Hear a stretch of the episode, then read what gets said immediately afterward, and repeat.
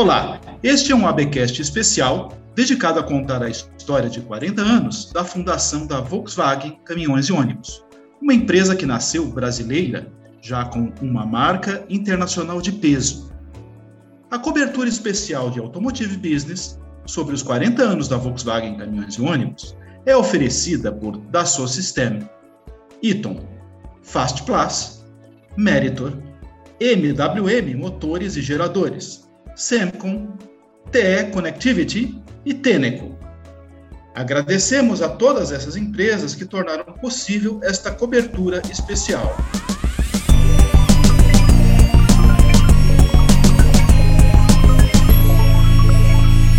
Nas últimas quatro décadas, a Volkswagen Caminhões e Ônibus cresceu e se transformou em uma das mais bem-sucedidas corporações mundiais de seu setor, que já produziu mais de um milhão de veículos comerciais de carga e passageiros. Neste mesmo ano em que a empresa completa 40 anos, a fábrica de Resende chega aos 25 anos de operação de seu consórcio modular revolucionário, que envolve os fornecedores diretamente nos processos de produção dos veículos. É um modelo que até hoje não foi copiado e que viabilizou de forma brilhante a própria existência da Volkswagen Caminhões e Ônibus, ao dividir investimento com os principais fornecedores e usar suas tecnologias. É uma história de sucesso que já rompeu as fronteiras territoriais e tecnológicas. A expansão das operações para vários mercados externos fizeram a Volkswagen Caminhões e Ônibus se tornar uma empresa internacional que já soma exportações de mais de 150 mil veículos para mais de 30 países, com linhas de montagem no México e na África do Sul. Mas a matriz continua no Brasil, onde foi criado um polo de desenvolvimento tecnológico que coloca a Volkswagen Caminhões e Ônibus em linha com as principais tendências globais, incluindo o primeiro caminhão elétrico brasileiro e o primeiro ônibus híbrido nacional, ambos projetados e produzidos em Resende. Para falar dessa trajetória memorável, que já é um capítulo importante da história da indústria automotiva brasileira, vamos conversar com Roberto Cortes, presidente da Volkswagen Caminhões e Ônibus desde 1998, há 23 anos, portanto. Mas ele começou a trabalhar no setor automotivo há quase 45 anos, participou da fundação e de todas as conquistas da empresa, e também é um personagem histórico dessa indústria. Olá, Roberto Cortes. Você está pronto para mais algumas décadas?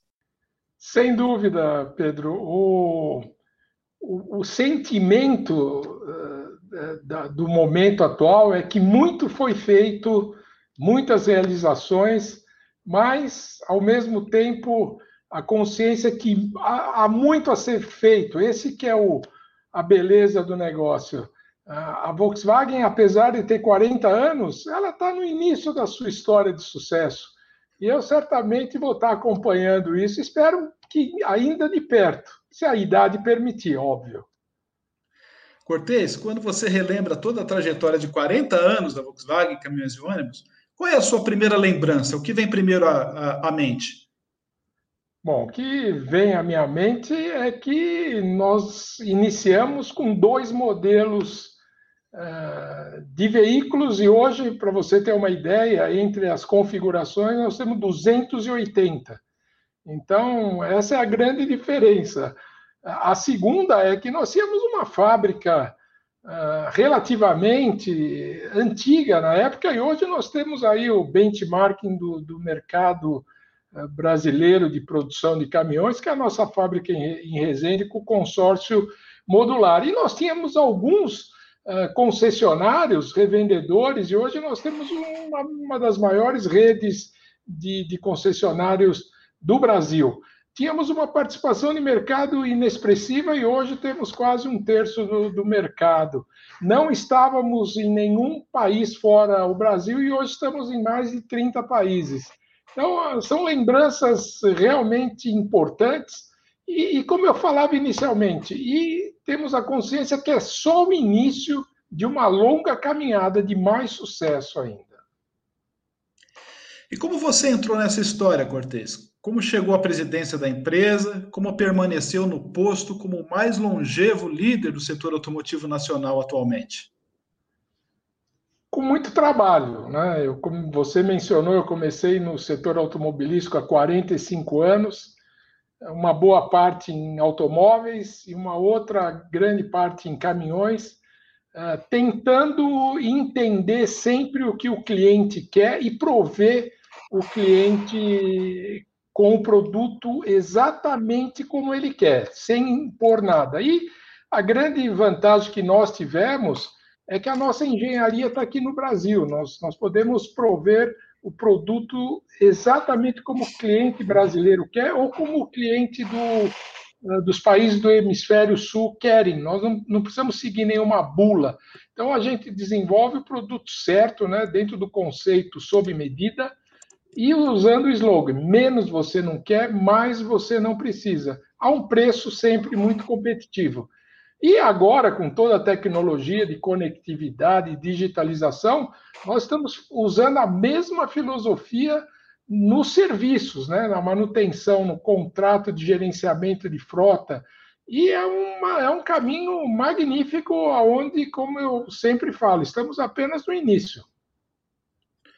Corteza, quais fatores principais você atribui o sucesso da empresa em um mercado que já tinha marcas tão tradicionais, né? players muito fortes?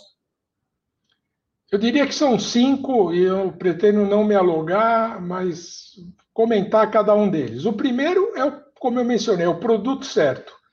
Ah, não adianta você ter o melhor produto se ele está não adequado às condições. Então, o importante é você ter o produto certo. O segundo, principalmente no negócio de caminhões, é você ter assistência técnica, serviço em todo o Brasil, do meio da Amazônia até o, o Rio Grande do Sul, com uma cobertura para que, caso você precise de serviço, você tenha ah, assistência na hora.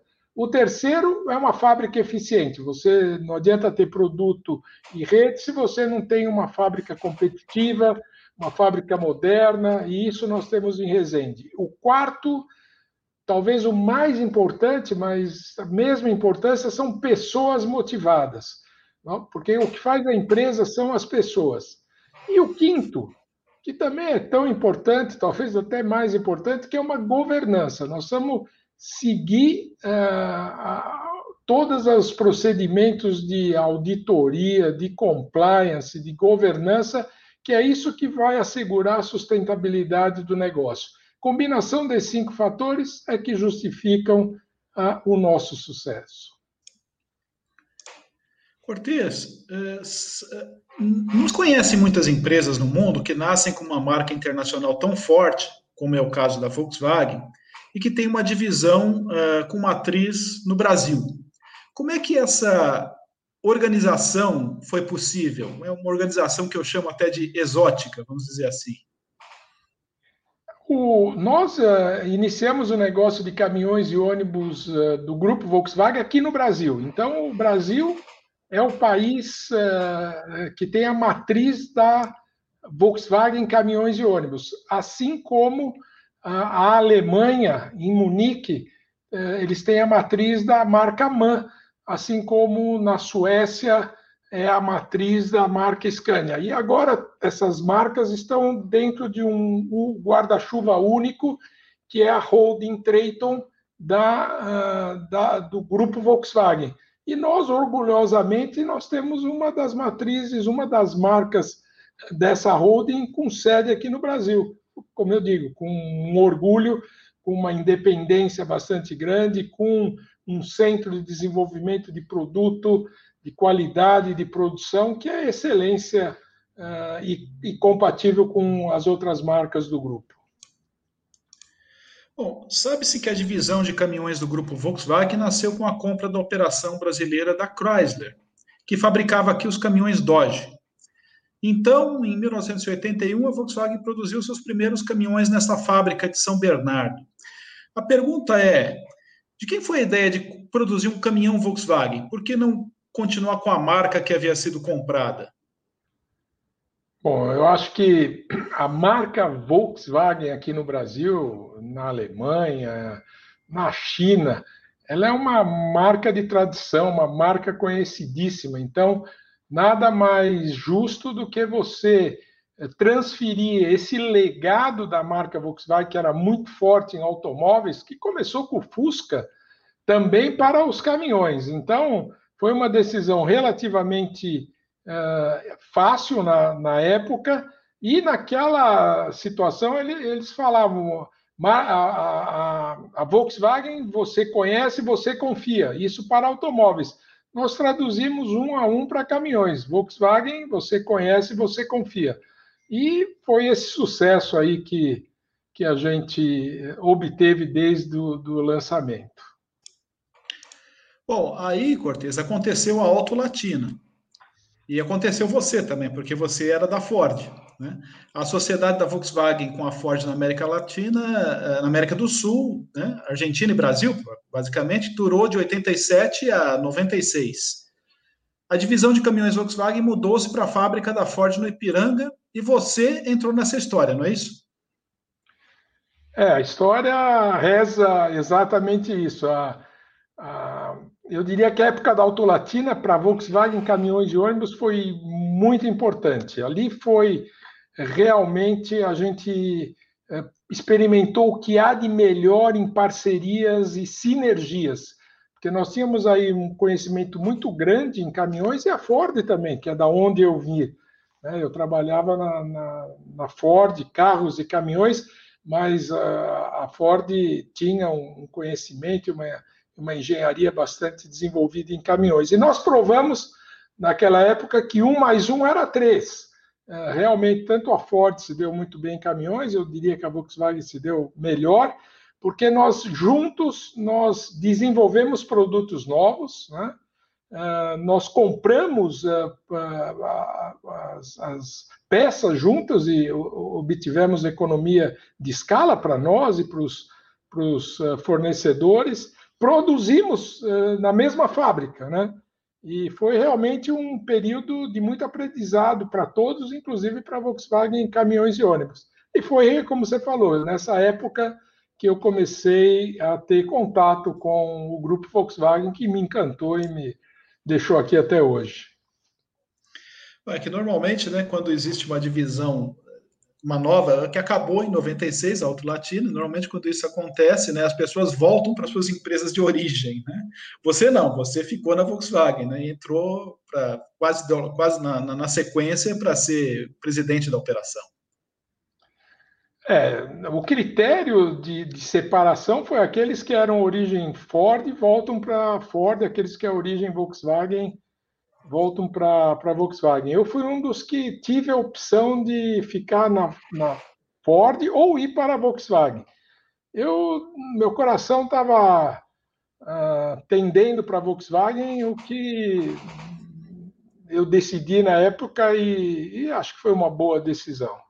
Acho que a história comprovou que você estava certo, Cortez. Bom, aí, Cortez, uh, com o fim da Auto Latina, né, a, a fábrica a Volkswagen ficou, a caminhões ficou sem fábrica, né? E aí, quando a fábrica de Resende foi é, idealizada e como ela foi idealizada?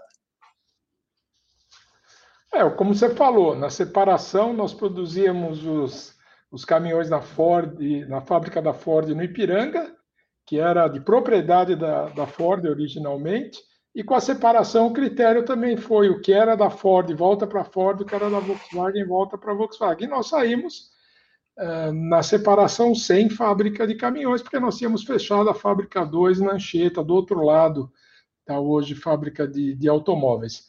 E é uma sensação muito difícil você ficar sem teto, uh, tendo clientes para atender é, então, nós temos um contrato com a Ford, por alguns meses a Ford ficou de produzir os nossos caminhões, mas teria uma data que ela pararia de, de entregar os caminhões.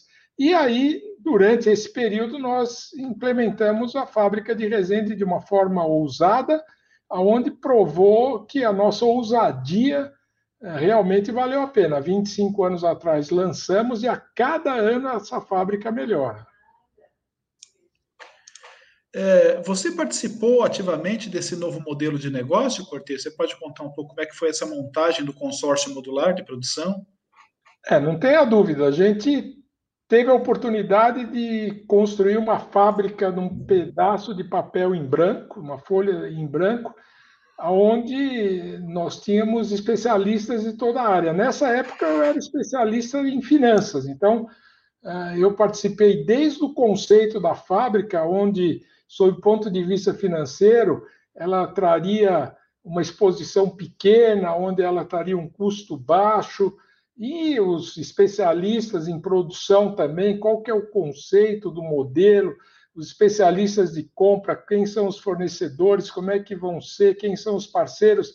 Então, foi um, um projeto, na minha opinião, que valeu realmente a pena ter participado, e o mais importante, é viver a implementação, provar que, que funcionou. E hoje, eu pessoalmente sou convidado a dar palestras eh, e dar aulas inaugurais falando do consórcio, falando desse modelo de negócio em universidades como Cornell, Columbus, Oxford, MIT e aqui no Brasil, INSPER, GV, eh, algo que eu tive a chance de, de participar desde a concepção e agora né, na implementação e maturação desse modelo, que é um sucesso, não tenha dúvida. Cortez, é, se você tivesse que colocar um percentual para a fábrica de Resende no sucesso, né, da, no, no, impulso que foi dado à, Volkswagen depois da construção da fábrica de Resende, né, foi de fato o, o ponto de inflexão, foi assim, daí para frente que a, a Volkswagen, como marca de caminhão e ônibus, cresceu? Foi um dos pilares, porque se você olhar a nossa história, e a, a gente sempre teve o produto certo para o mercado brasileiro, a gente sempre teve uma rede boa, uh, faltavam outros atributos. Um, é, um, era a fábrica de Resende, que foi o, o, o terceiro, né? A, a, questão do foco no negócio também faltava, as pessoas e a governança. Então, eu, eu diria, assim como produto, assim como pessoas, rede, fábrica é muito importante. E para você ter líder, para você ter um negócio sustentável, você precisa ter os, os quatro ou cinco pilares que eu estou mencionando. E certamente Resende é um só, mas atribuir a Resende todo o sucesso também não é justo com os outros fatores. Perfeito. Vou contar aqui uma pequena história corporativa, um pouco longa, para chegar uma questão aqui a você. Olha, a Volkswagen Caminhões e Ônibus passou por muitas mudanças corporativas nesse período. Né? Em 81, herdou a produção de caminhões da Chrysler. Depois, em 87, se associou com a Ford na Auto Latina. Em 96, com o fim da Auto Latina, voltou a ser uma divisão independente da Volkswagen do Brasil. Em 2009, foi comprada pela alemã MAN, que também tinha participação do grupo Volkswagen, e se tornou a MAN Latin America. Em 2016, voltou a ser uma marca independente com a criação uh, da divisão de caminhões do grupo, a Volkswagen Truck and Bus, que em 2018 se transformou no grupo Traton, integrando pela, integrado pela MAN, Scania Volkswagen Caminhões e Ônibus. Como essas associações e organizações todas contribuíram ou atrapalharam o desenvolvimento da empresa, Cortez? Eu, eu diria que parceria e sinergia está no nosso DNA desde o, desde o início. E todas essas alterações que você mencionou, a cada fase nós nos beneficiamos, nós aprendemos, nós aprimoramos, nós maximizamos o que tinha de melhor. A gente sempre foi aberto a ganha-ganha, né? E, e, se a gente vai para a MAN, se a gente faz uh, parcerias com a Volkswagen Veículos Comerciais, como nós tivemos, a gente sempre busca o ganha-ganha. Então, não, não, tenha, não, não tenho dúvida nenhuma que cada etapa dessa a gente somou conhecimento, a gente somou uh, know-how, né, para que uh, a gente tivesse sempre uma base melhor para o que viesse a seguir. E se você recordar isso que você falou, foram sempre progressos, né? A gente nunca deu um passo atrás, é sempre maior, melhor e, e, com uma representatividade dentro do grupo Volkswagen bastante importante, o que nos enche de orgulho. Vamos falar um pouco agora sobre a evolução dos produtos Volkswagen. Desde a criação do, dos primeiros caminhões, depois veio a linha Titan, o Delivery, isso é a evolução como família de veículos eh, leves e médios. O Constellation a nova família de extra pesados Meteor no ano passado.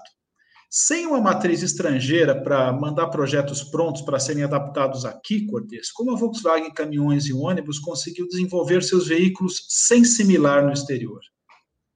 Com conhecimento da engenharia local, com muita criatividade e ousadia, né? Falávamos há pouco que lançamos a marca 40 anos atrás com dois modelos, eram 11 toneladas, e hoje temos aí quase que 300 modelos. Então, quem sai uh, com uma empresa com dois uh, modelos e, e, chega onde nós estamos, uh, com um modelo que vai desde o 3 toneladas, o Delivery Express, passando por veículos médio como Constellation, pesado e extra pesado agora, com os Constellations 460, a linha Meteor, que vão até 125 toneladas, além de uma linha completa de, de ônibus, uh, e tudo desenvolvido e uh, fundiado, eu diria, financiado com recursos próprios. Né? Isso que é importante. A nossa filosofia aqui, nós vamos gerar resultado para que continuemos investindo aqui no Brasil com recursos nossos. Então, a gente tem muito orgulho de, de termos aí um, uma participação bastante interessante no mercado brasileiro de caminhões, criarmos uma linha completa, como eu mencionei, uma fábrica moderna e ainda continuarmos aí com planos de investimentos audaciosos, com boas perspectivas também para o nosso futuro. Cortez, quando começaram os planos bilionários de investimentos da companhia? Que quantos ciclos já foram feitos e quantos bilhões já foram aplicados na operação até agora? Se a gente pegar os últimos ciclos de investimento, desde o lançamento da, da fábrica de Resende em 96, na realidade eles foram cinco ou seis ciclos de investimento de um bilhão, o último um bilhão e meio, perfazendo 5,5 bilhões de reais investidos aí nesses cinco ciclos consecutivos. O, o, último, diferentemente dos anteriores, cada um foi um bilhão de reais, foi de um bilhão e meio, que culminou com o lançamento do, do novo delivery. E agora, do novo Meteor, desculpa. E agora nós iniciamos uh, e, uh, esse ano um novo ciclo, dessa vez de 2 bilhões de reais. Então, uh, e esse montante deverá ser investido até 2025. Certo, como você mesmo mencionou, né, o ciclo anterior de um bilhão, o principal gasto foi com a nova família Delivery, logo depois teve um bilhão, de um bilhão e meio aplicado no último ciclo na família Meteor, de extra pesados, e agora o maior ciclo de investimento da história da companhia, de 2 bilhões, você pode adiantar em, em quais principais projetos esse, esses recursos serão aplicados? Eu diria que, de uma forma geral, primeiro, em novas tecnologias para uma mobilidade mais sustentável, como, por exemplo, a propulsão elétrica, começando com o e-delivery, e uma melhoria na eficiência energética de uma forma geral, no sentido de redução de CO2. Vamos investir fortemente, continuar investindo fortemente em digitalização e conectividade, principalmente através da marca Rio de conectividade, provendo novas soluções de transporte para que os nossos clientes sejam cada vez melhores assistidos aí no, no gerenciamento da sua frota. Também nós vamos seguir uh, investindo nos, nos produtos, desde a linha Delivery até o Meteor, para manter esses produtos no estado da arte, o que tiver de melhor, além eh, de investirmos num plano de internacionalização que a gente vê muita oportunidade para a marca Volkswagen Caminhões e Ônibus crescer no mercado exterior e atingir o mesmo nível que a gente tem no mercado brasileiro em termos de é, respeitabilidade, em termos de presença como um todo. Quando começou, Cortez, e como evoluiu até agora o processo de internacionalização da Volkswagen Caminhões e Ônibus? Qual é hoje a importância de mercados externos para a empresa? Então, como falávamos, nós, nós somos bastante eh, presentes aqui no Brasil e não existe motivo, não existe motivo para que não sejamos presentes em todos os mercados que nós atuamos uh, fora o Brasil. E a razão de nós termos uma presença significativa no Brasil é porque nós provemos os clientes brasileiros com o produto exatamente do jeito que ele quer. Essa foi a bula. E essa mesma teoria nós vamos aplicar para todos os produtos para todos os países que nós estamos hoje, desde o México até a Argentina, e para isso, uma boa parte desse plano de investimento é para desenvolver produtos específicos para cada uma das, uh, das necessidades específicas desse país. O segundo, nós vamos entrar em países novos, uh, onde uh, são não volumes expressivos, mas, por exemplo, no norte da África, no Oriente Médio, a gente tem chance de entrar lá, e, eventualmente, um país com um volume de, de vendas um pouco maior, que seja no hemisfério sul, a gente também está fazendo algumas análises, mas é muito cedo para falar desse assunto. Mas a internacionalização é foco e é prioridade dentro da nossa empresa. Quando ela começou, Cortez, e hoje, é, quantos mercados a Volkswagen atende? Qual é o percentual da produção da Volkswagen exportada? A gente começou basicamente exportando para Argentina e Chile, dois, três mercados.